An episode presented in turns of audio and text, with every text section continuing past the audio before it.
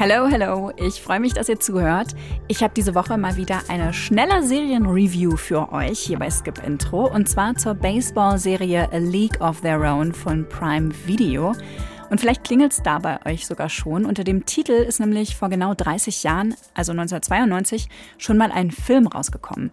Der hieß auf Deutsch Eine Klasse für sich. Ist ein absoluter Kultfilm mit Tom Hanks als übellauniger Baseballcoach und Madonna, die spielt auch mit in einer Nebenrolle. Es ging damals um eine der Mannschaften aus der ersten weiblichen Baseballliga in den USA. Die wurden 1943 gegründet, weil alle Männer, also auch die Baseballprofis, in den Krieg mussten. Und genau darum geht es auch in der neuen Serie, nur mit anderen Figuren und mit einer komplett neuen Handlung. Ob das aufgeht, das hört ihr jetzt. Time has come to Als Carson, Greta und Joe 1943 in Chicago auf das Baseballfeld treten, trifft sie fast der Schlag. Um sie herum ausschließlich Frauen. Frauen, die den schweren Baseballschläger schwingen, Kopf voraus auf dem Sandboden zur nächsten Base schlittern und Bälle mit Wucht bis in die Ränge schleudern. Holy shit, holy shit, holy shit. Die drei sind Baseballspielerinnen und werden für die erste weibliche Profiliga ausgewählt. Kaum eine von ihnen hat vorher in einem Team gespielt, geschweige denn mit anderen Frauen zusammen. Und außer ihnen glaubt auch niemand daran, dass Frauen ernsthaft Baseball spielen können.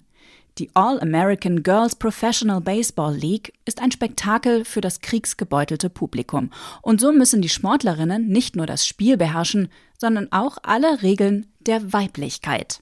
Nicht rauchen, nicht trinken, keine Hosen, auch nicht auf dem Feld, hübsche Frisuren, Lippenstift und keine Männerbesuche.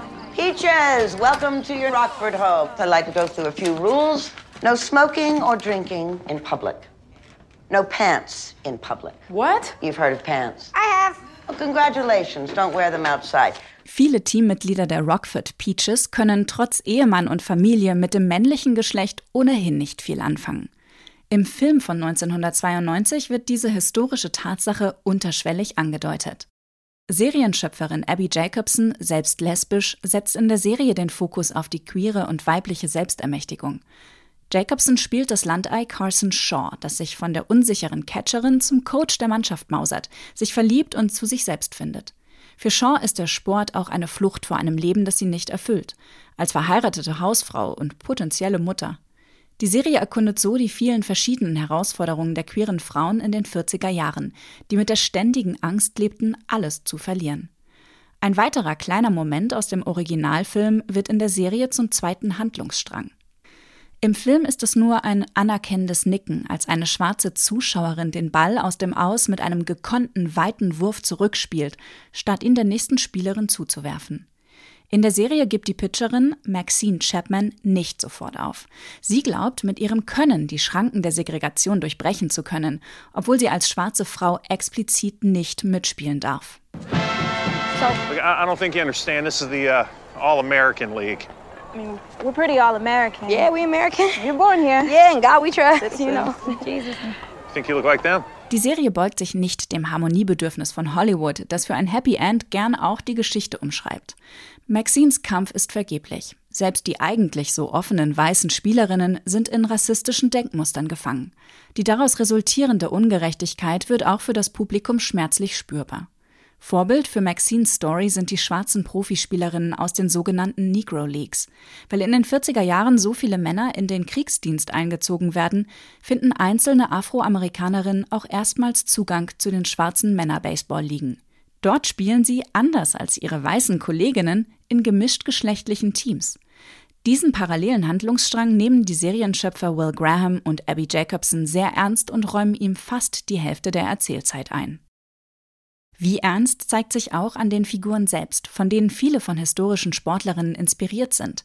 Ihre Freundschaften wirken lebendig, die Charaktere haben Schwächen und Marotten, die sie auszeichnen und einzigartig machen, aber sie immer auch in ihrer Zeit verankern.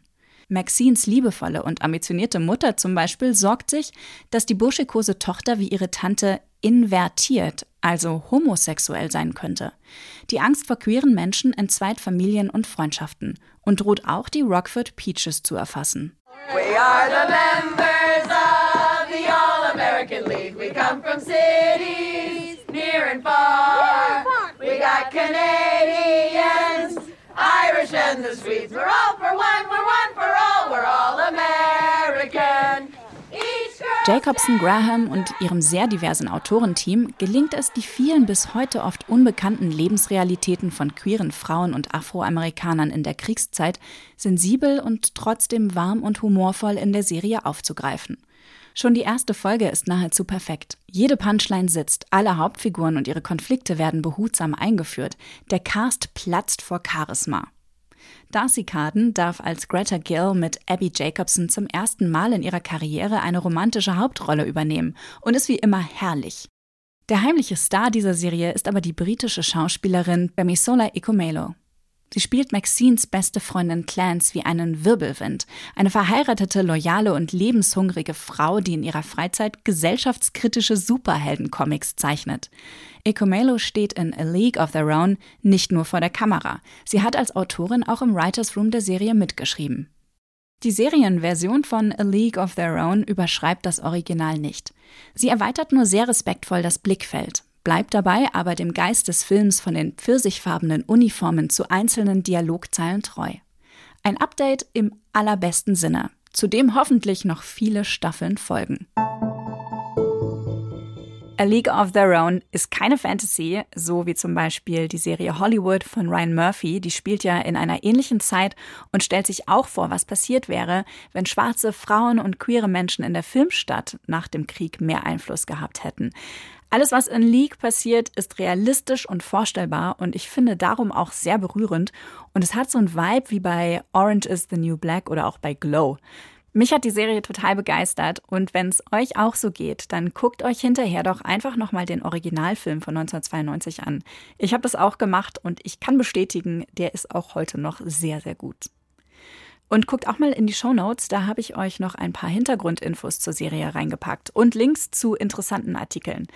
Nächste Woche hört ihr hier eine Spezialfolge. Ich habe nämlich mit Jella Hase und dem Serienschöpfer Trio Haribo gesprochen über deren neue Serie Cleo von Netflix. Bis dahin, Fortsetzung folgt.